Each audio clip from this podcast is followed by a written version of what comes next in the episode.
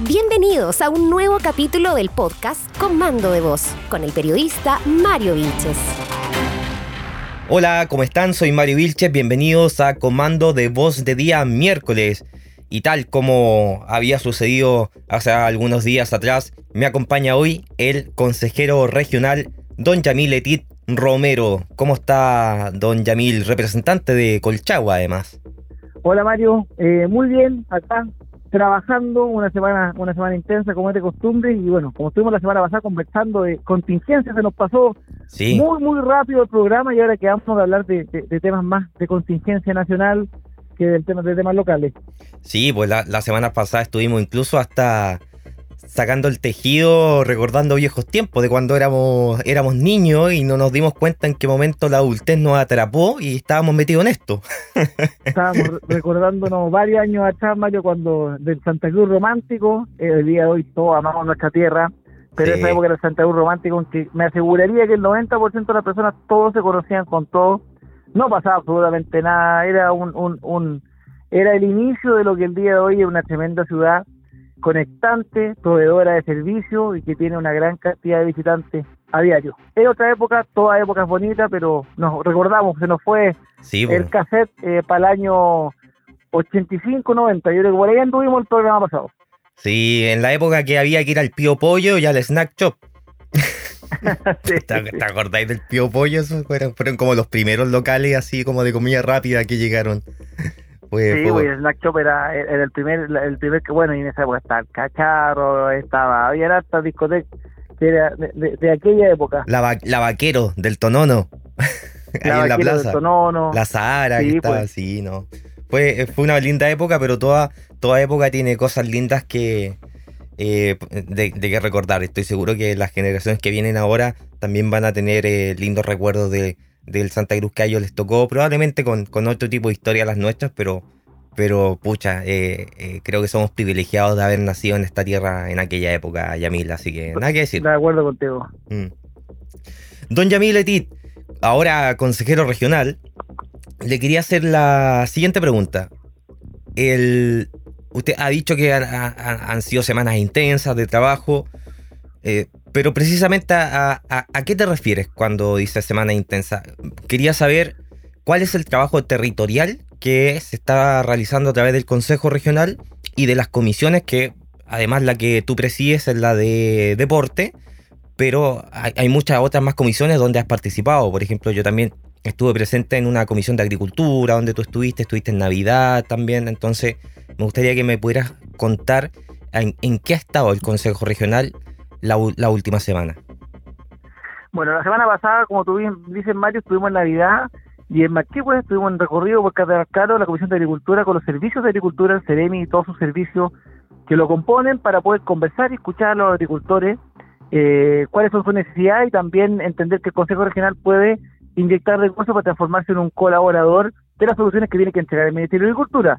Y en ese sentido, por eso hicimos ese recorrido, ¿Ya? conversando con los Prodesal, con los gremios de los agricultores para poder ponernos a disposición y entregar los recursos que el Ministerio de Agricultura presente vía proyecto para paliar, mitigar en algún en algún grado el problema que están viviendo el día de hoy producto de la inestabilidad de, del comercio internacional, la fluctuación también del, intercambio eh, monetario. Sabemos que eh, no está fluido en la entrega de bienes y servicios en el extranjero y por lo tanto todos esos factores sumado a la escasez de agua, pegó, hubo una lluvia bastante copiosa hace un par de semanas atrás, pero todavía no suficiente, han afectado a nuestros agricultores. El Ministerio de Agricultura, a través del gobierno, es la institución que debe velar, primeramente, por ayudarlo, pero nosotros somos un brazo colaborador aquí en la región para poder apoyar proyectos que el Ministerio de Agricultura presente. Eso andábamos haciendo, recogiendo la información de primera fuente en una información oficial, porque lo hicimos a través de unas comisiones, ¿Sí? y ya vamos a esperar los proyectos que presenten o las municipalidades o el Ministerio o la Seremía de Agricultura de esta región para poder apoyar a nuestros agricultores que sabemos que es uno de los principales motores económicos de empleo de nuestra región de Higgins y principalmente acá en nuestra provincia de Colchagua y Cardenal Caro. Oye, sí, eh, recuerdo en la época en que yo trabajé en la Seremía de Agricultura, por ahí el, el Ceremi entonces decía, la región de O'Higgins es esencialmente agrícola, pero siempre habían miradas suspicaces en, en torno a la minería. Y, por ahí el discurso iba, ok, sí, la, minería ah, tiene un, poder importante en cuanto al, peso económico de la región, pero no genera la misma cantidad de empleo que genera la agricultura, el mundo del agro y la cantidad de servicios asociados al mundo del agro, porque al mundo del agro hay que sumarle el transporte, la alimentación, la limpieza, higiene. O, sea, eh, en verdad hay comunas, principalmente de Colchagua, dejando fuera obviamente Cachapoal, principalmente Colchaguas, que dependemos del mundo agrícola, por lo tanto fue, creo que fue súper importante lo que ustedes como Consejo Regional hicieron de, ir a terreno. ¿ah? eso, eso es básico. Tenemos que, tenemos que entender los focos y también entender la demografía, entender la realidad cultural, económica y social que tiene nuestra región. Para eso eh, es importante que la autoridades sean de la región. ¿Qué te quiero decir con eso, Mario? Aquí tenemos tres motores económicos en la región de Chile. La agricultura, el turismo y la minería. Pero la minería impacta en la provincia de Cachapoal. La minería no impacta en Colchagua ni Carrascal. No, por lo tanto, por lo tanto, el brazo eh, en los pilares económicos fundamentales de nuestra provincia y de la de Caro es el turismo con la agricultura.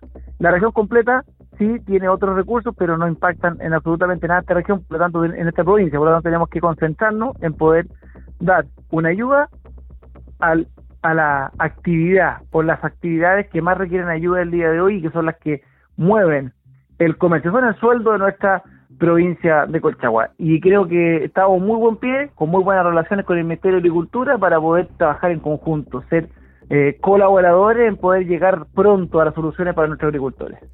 Yamil, oye, a propósito, te quiero mencionar algo que es bueno que la gente lo, sepa, referente a lo que tú dices que el Consejo Regional financia un montón de proyectos que tienen que ver con la agricultura y a través de INDAP y del SAC, el Consejo Regional durante muchos años ha financiado unos programas que tienen que ver con la recuperación de suelos y con la reincorporación de rastrojos para evitar que los agricultores quemen estos restos de, por así decirlo, de, maíz y, de, y de su producción agrícola, porque yo recuerdo que cuando tú ejercías como gobernador de la provincia de Colchagua, a veces teníamos la provincia, pero llena de humo, y, era una cuestión terrible, y, los reclamos, me acuerdo que eran insostenibles. Entonces también el Consejo Regional, lo quiero señalar para que la gente sepa, pone una cantidad importantísima de recursos para que los agricultores puedan cambiar las prácticas de quema por la incorporación de estos rastrojos de manera más ecológica, ¿verdad? Exacto, tú, la reincorporación de rastrojos es una de las formas y la otra es la quema.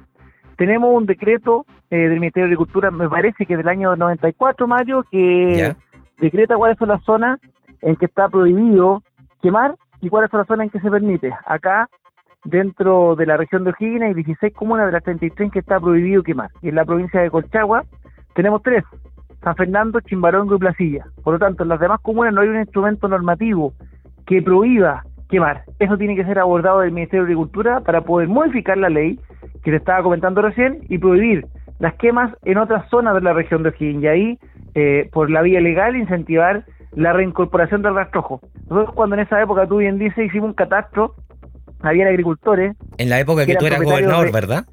Exacto. Ya. Hicimos un catastro y había agricultores que tenían campo en Cachapoal y en Cachapoal reincorporaba el rastrojo. Y el mismo agricultor tenía un campo en Colchagua y en Colchagua quemaba. quemaba. Por lo tanto, creo que el incentivo normativo es un factor fundamental para poder eh, tener una, una política eh, pública agrícola que sea mucho más amigable con el medio ambiente. Eso se hace en otros lados, pero creo que falta poder eh, modificar la ley. Escuché eh, el otro día del Ministerio de Agricultura, de hecho del, del subsecretario de Agricultura, que es Santa Luzano, el José, José Guajardo, que estaban trabajando para poder eh, modificar el decreto que prohibía las quemas en diferentes zonas de la región del país y tal vez esa sea la solución eh, próxima para poder enfrentar en la temporada de quema que es tan compleja, también sabemos eh, el humo, sabemos la contaminación, los problemas respiratorios que genera, pero si no hay un instrumento normativo no se puede hacer mucho porque porque las quemas se avisan, no se piden permiso.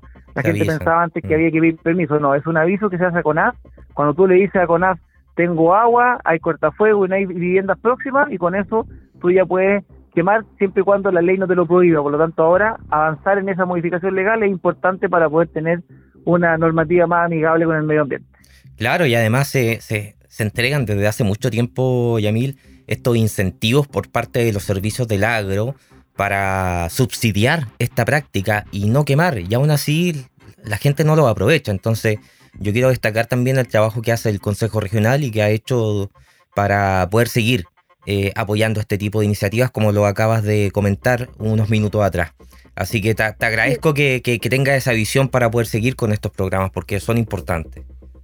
No, de todas maneras, el Consejo Regional es un colaborador. De hecho, esta semana tenemos una semana en que vamos a ver proyectos deportivos de la comuna de Requina, de la comuna de Granero. Tenemos un plenario que vamos a resolver seguramente los nuevos proyectos que se ven en comisión, porque te comenté que todo se trabaja en comisiones. Claro. Cuando las comisiones trabajan, las cosas que envía el gobierno regional, en este caso el órgano ejecutivo, que es el gobernador, se resuelve por el Consejo Regional, se aprueban y después van al plenario. Y una vez que en el plenario ya están aprobadas por la mayoría de sus miembros, ella se transforma en un proyecto aprobado, financiado y que se devuelva al municipio con los recursos que están solicitando.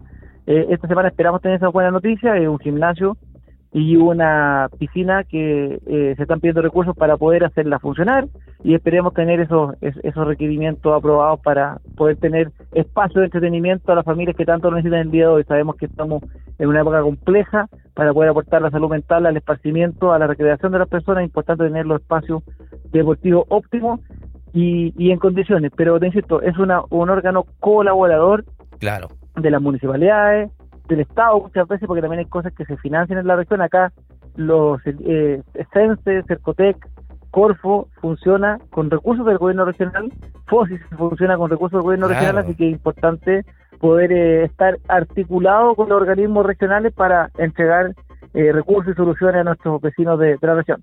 Oye, disculpa, la, e, estas obras que me estás comentando ahora último son de Requino, ¿verdad? ¿Me dijiste? Requino y Granero. Requino y Granero, ya, ya, fantástico. Fantástico que, tengamos noticias también para, para ellos, porque como presidente de, la Comisión de Deporte, a ti también te toca velar también por toda la región, no solamente por, Colchagua. Sí. Pues eh, sí, toda la región. El cargo de la elección es provincial, pero cuando uno está electo eh, asume la responsabilidad a nivel regional. Nosotros los consejeros de Colchagua vemos los proyectos de Cachapual y Cardenal Caro, los consejeros de las otras provincias también ven los nuestros, así que no, el cargo es regional, pero la elección es provincial.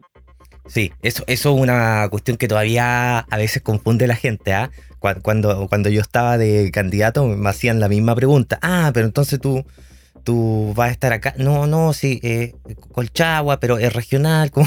Está un poco enredado eso para la gente, pero, pero pero nada, nada, a la, larga, a la larga yo creo que la gente con, eh, con, el pasar de los tiempos se ha ido informando y aprendiendo un poco más de lo que de lo que es el Consejo Regional, que afortunadamente ahora es un órgano de elección democrática, a diferencia de como era antes. Y a propósito. visible. Claro, y a propósito de ser un órgano de elección popular, así como un montón de cosas se han cambiado en nuestra constitución a partir de los años 90 hasta ahora podríamos decir que es una, una constitución la que nos rige actualmente totalmente distinta a la de los años 80, que no existe el sistema binominal, que los alcaldes eligen por votación directa, los concejales en otra lista.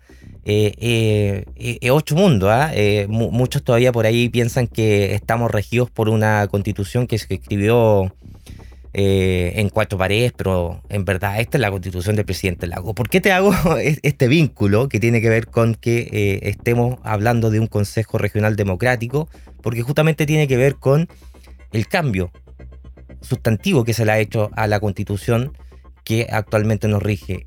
Y te quiero llevar a lo que estábamos conversando la semana pasada, ya me di la media vuelta, me enredé un montón, pero no importa, ya llegamos al punto para llevarte al tema nacional. Eh, esta semana salió la, bueno, como, como siempre, la encuesta CADEM que señala que ya eh, vamos casi un 60-40 en cuanto a la confianza eh, y desconfianza en la Convención Constitucional. Un 58% desconfía y un 40% confía. O sea, en verdad estamos un 60-40, lo cual ya es un, un margen grande, ¿ah? que la gente no le está teniendo confianza ni credibilidad al trabajo que están haciendo los constituyentes. Eh, a nivel general, Yamil, ¿qué sensación te está dejando ahora que estamos en la recta final en esta discusión constitucional? Mira, Mario, creo que eh, primero las encuestas no han estado muy certeras este último tiempo. Todos sabemos que las encuestas que se han manejado el año pasado para elecciones de alcaldes, concejales, gobernador regional, contribuyente y la misma el, mismo proceso plebiscito no la apuntaron mucho. Pero sí eh, creo que tal vez la desaprobación se debe a dos cosas. Primero, hay una hay una hay una deficiencia comunicacional respecto de lo que se está haciendo en la convención y creo que también hay cosas que los mismos constituyentes han aportado para que la para, para, que las personas desconfíen creo que hay que también tener una autocrítica desde adentro yo no soy parte del órgano pero creo que sí ha ocurrido y también parte de una deficiencia comunicacional en que hay mucha información respecto al mismo punto y las personas no saben quién está diciendo la verdad y al final termina confiando con la persona que le genera más credibilidad a la persona que está escuchando y termina, eh, generando tal vez esta sensación de rechazo hacia el organismo, hacia el proceso. Tal vez por eso que hay una desaprobación mayor a la aprobación eh, que refleja esa encuesta que he dicho, eh, comenté recientemente, las encuestas tampoco han estado tan certeras este último tiempo, no han apuntado absolutamente nada. De la convención, Mario, a mí personalmente, ya he estado leyendo bastante artículos, tiene más artículos que lo que tenía nuestra actual constitución, que está plenamente vigente mientras no se, mientras no se ratifique, no se apruebe. Pero ya van, como, en van, como, en 400 y tantos ya aprobados, una cuestión de loco. Esta semana termina la discusión, esta semana termina la votación, después el último mes comienza un proceso de término, preámbulo y, y concordancia del articulado, pero ya esta semana terminan de votarse en el Pleno las normas que van a quedar en el texto definitivo. Me preocupa la plurinacionalidad. No logro comprender cuáles son las nacionalidades diferentes que existen en nuestro país. Pluriculturalidad, sí, hay que reconocer los pueblos originarios y darle el sentido que tienen que tener, pero plurinacionalidad no lo logro entender. Sistemas de justicia plurinacionales, creo que es un atentado contra la igualdad ante la ley. No puede ser que una persona que la estemos juzgando en Arica y que proceda de una determinada cultura resulte absuelto por el mismo delito que una persona que cometa en el centro del país que sea de otra cultura y después establezca una pena inferior al, en, en, Puerto Montt porque la persona adhiere o es de una determinada cultura. Creo que es un atentado contra la igualdad ante la ley y lo primero que tenemos que eh, propiciar eh, en, una, en un Estado democrático es la igualdad de todos los ciudadanos ante el Poder Judicial, no ante los sistemas de justicia. Eso me preocupa, creo que está avanzando eh, peligrosamente en algo que va a confundir y va a generar una debilidad de uno de los poderes del Estado, que son la base, los pilares del sistema del Estado de Derecho en cada uno de los países. ¿Me permite el tema del derecho de propiedad...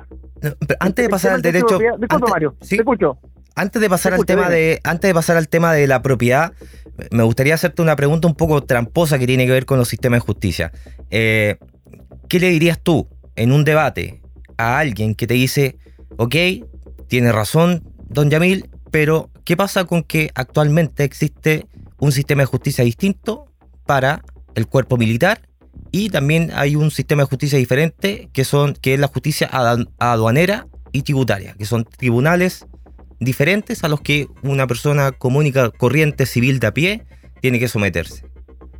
Sí, es que la justicia tributaria aduanera eh, es justicia especial, pero rige para todas las personas por igual cuando estén sometidos al conocimiento de esa materia. Creo que la justicia que sí es diferente, Mario, es la justicia militar. ¿Ya? Establece un código diferente y establece procedimientos diferentes. Pero mira, te voy a comentar algo. El día de hoy resulta que esa justicia militar comparado con el antiguo código de procedimiento penal, era una justicia que tal vez te daba garantía.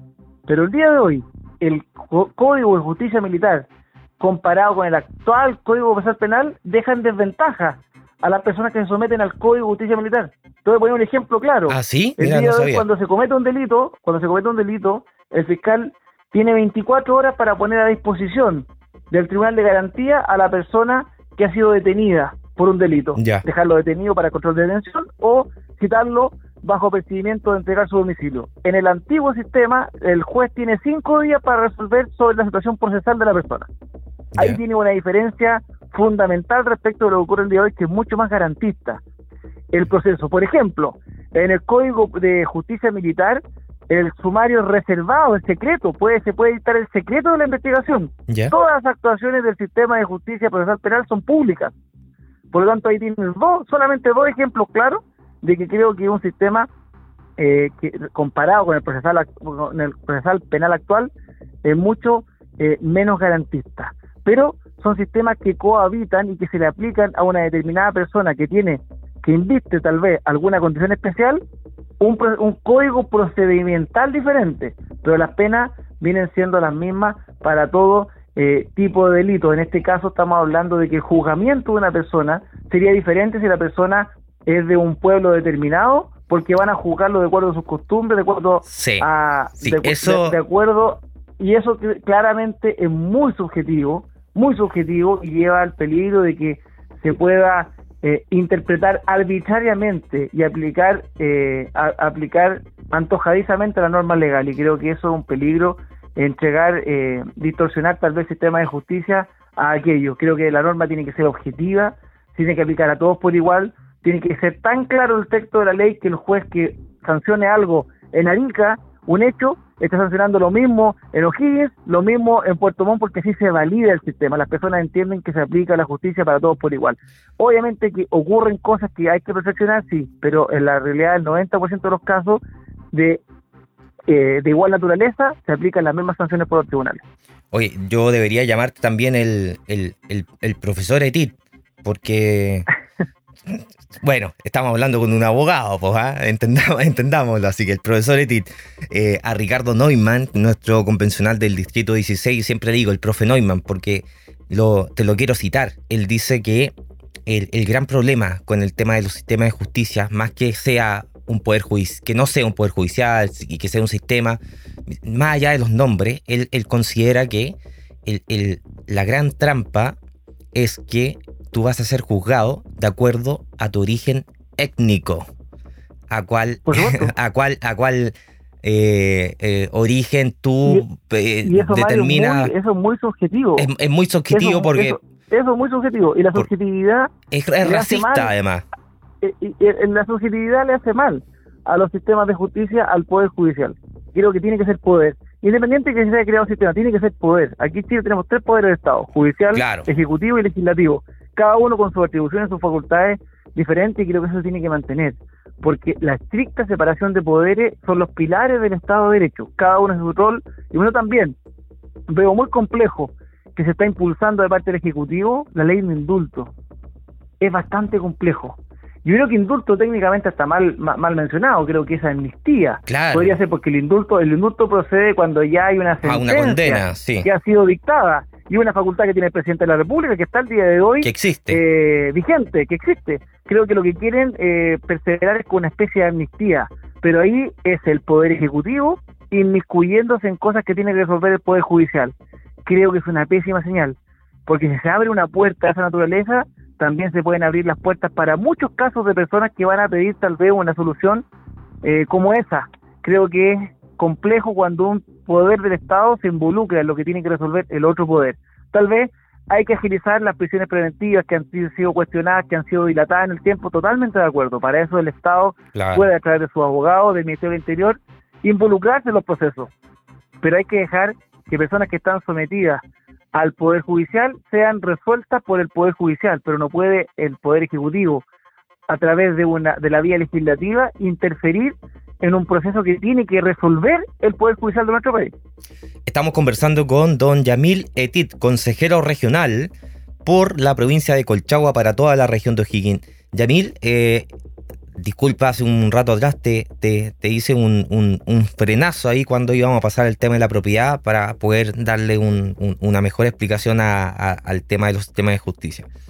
Y justamente ahora quiero pasar a, a que nos pueda explicar eso, porque se han aprobado un montón de derechos sociales por ahí em, en, esta, en este borrador de nueva constitución, donde se menciona el derecho a la vivienda, el derecho a la educación, el, incluso el, el derecho al agua, pero de una manera bastante curiosa, por decir lo menos, en ninguno de esos derechos se habla de propiedad. O sea, tenemos derecho a una vivienda digna, pero no está garantizado la propiedad de esa vivienda en este texto constitucional. Sabemos que hay muchas cosas que van a ser materia de ley, pero a mí particularmente me preocupa que en la constitución, que es la madre de todas las leyes, por ejemplo, se haya quitado lo que eran las propiedades de los derechos de uso de agua. Y ahora sean autorizaciones y donde la tierra pierde valor sin el agua, y por darte un par de ejemplos nada más, y me gustaría saber cuál es tu opinión en cuanto a, cómo se ha, a, cómo se ha manejado el tema de la propiedad en, la nueva constitución. Por supuesto que el derecho eh, de agua, una propiedad eh, agrícola que carezca de derechos de agua, por supuesto que tiene un valor inferior.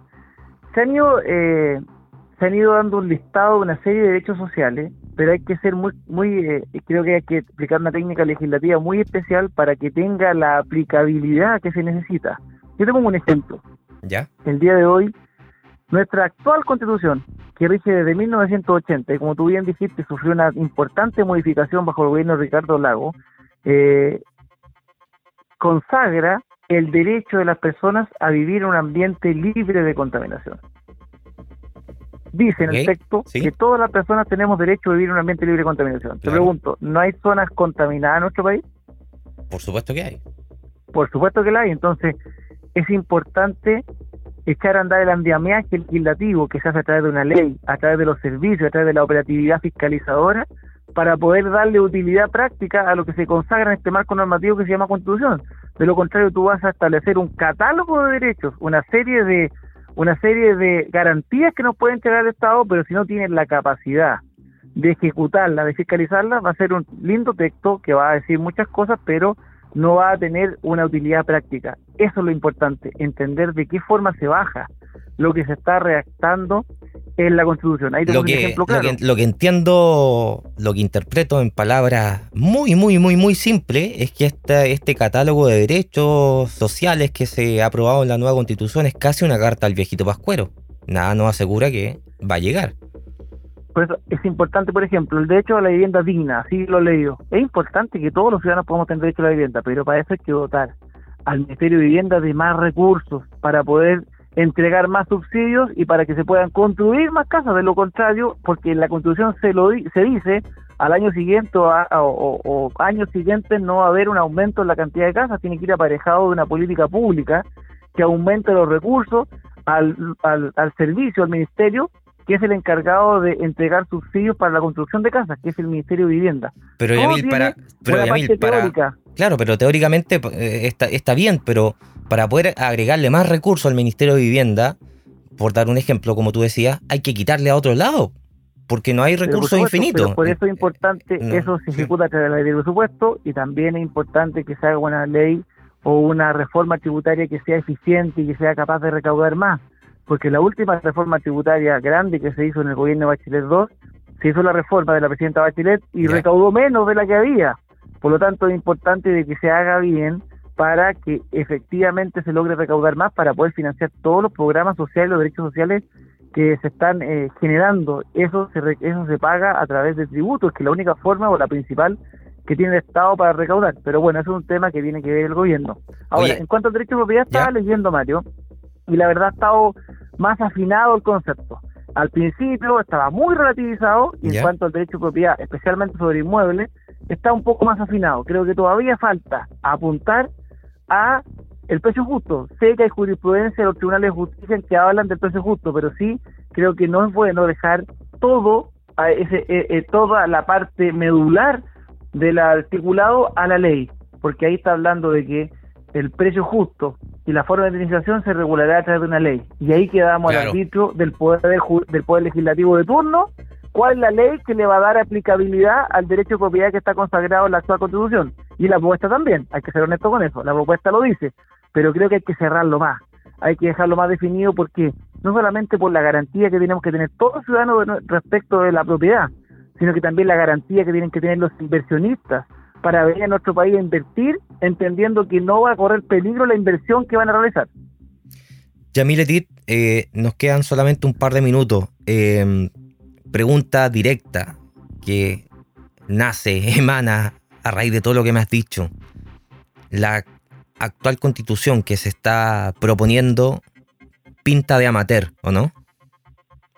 La verdad. Creo que hay muchas cosas, hay muchas ambigüedades, Mario. Hay que esperar, esta semana es clave, porque ya pasando el día domingo, lunes, ya vamos a tener un texto definitivo y ahí vamos a estar hablando sobre hechos concretos. De aquí al domingo pueden pasar muchas cosas. Creo que las negociaciones van a estar bastante intensas, para poder agregar cosas que le faltan, para poder sacar cosas que tal vez no son las mejores, pero sí hay cosas, hay cosas demasiado ambiguas, muy etéreas, y como estábamos conversando en este programa, Mario, si no se le da la forma, la aplicabilidad necesaria, van a quedar en un texto muy lindo en que va a hablar de, de, una de cosas tal vez que sean muy perfectas, pero que si no tienen eh, la legislación adecuada no van a lograr nunca ser aplicadas. Y para eso hay que eh, tal vez ser menos etéreo, menos ambiguo, tal vez más objetivo, más práctico y ser más eh, más certero con la redacción de algunas normas como las que estábamos comentando recién.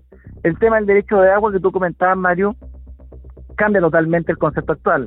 Eh, pasa a, mí, a, mí me preocupa eso, por, por, por, nuestra región, por, por nuestro campo. Sí, cambia, cambia total y absolutamente, pero hay que tener ojo también lo que se va a plantear. Creo que de aquí al domingo vamos a tener un texto ya definitivo, para otra semana tal vez ya hay que empezar a conversar de la Constitución, Mario, porque es importante que las personas se informen, tengan los conocimientos, tengan la norma en la mano tal vez para que pueda hacer una especie de conversación de amigos de que estos 60 días que va a haber de campaña para aprobar, desaprobar, eh, no sé cómo se va a llamar la nomenclatura de la, de la elección, si la va a decir apruebo, rechazo, desapruebo, apruebo, favorable, adverso, no tengo idea, lo que se va a definir, pero que tiene que ser un proceso social en que tal vez estemos con los amigos conversando de las normas, leyéndolas, esta me gusta, esta no me gusta, esto sí me gusta, esto no me gusta, y lograr tener un convencimiento de qué es lo que va a votar cada persona el día 4 de septiembre. Totalmente, totalmente. Eh, estoy de acuerdo contigo y, y, como siempre, cada vez más sorprendido de poder escuchar a, a Yamil Etit, el hombre dedicado a la esfera pública que, que conocí en el colegio. Eh, siempre me sorprende escucharte porque me parece que, eh, que sí, hay futuro con Yamil Etit, se podría decirlo, ¿no? Gracias, Mario. Gracias. Estos son temas que me apasionan. Eh, realmente felicito vivo el programa. Pues también tú ahí estás siempre eh, vinculado al mundo público, Mario, así que hay que seguir adelante. Eh, creo que hay mucho que hacer todavía. Se vienen procesos importantísimos en nuestro país, especialmente estos últimos meses. Después vienen otros procesos muy importantes, muy encima. Creo que hay que estar trabajando en equipo y también escucho siempre tu, programa Comando de Voz con entretenidos invitados y también con temas muy contingentes, así que creo que hay que aprovechar ese este espacio social que se está generando para conversar, agotar el diálogo, ser muy tolerante porque hay personas que pueden opinar diferente a uno y no por eso uno tiene que caer eh, en la intolerancia, el respeto y es lo que va a lograr nuestro país unirnos, Mario, porque lo que necesita nuestro país es unir, no dividir. Exacto. Hasta muy polarizado demasiado polarizado, demasiado encrispado, creo que es el momento del diálogo, la conversación, la tolerancia y unir. Y para eso también la constitución actual, perdón, la que se está redactando, tiene que colaborar, mucho en eso. Tiene que tener normas que unifiquen el país. Y las que se estaba conversando delante, sobre el Estado plurinacional, sistemas de justicia plurinacionales, creo que son cosas que no nos unen, son cosas que nos desunen, porque van a atomizar y dividir más el país. Esperamos que este domingo haya una propuesta diferente, para poder tener cosas que sean, que sean más amigables con la historia republicana en nuestro país. Muchas gracias, don Yamiletit, consejero regional por la provincia de Colchagua, acá en la región de O'Higgins. Me despido, Yamil.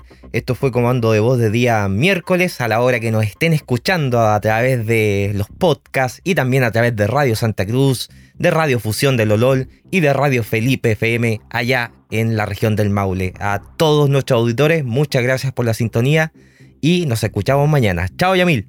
Chao, Mario. Un abrazo. Que tenga buena semana.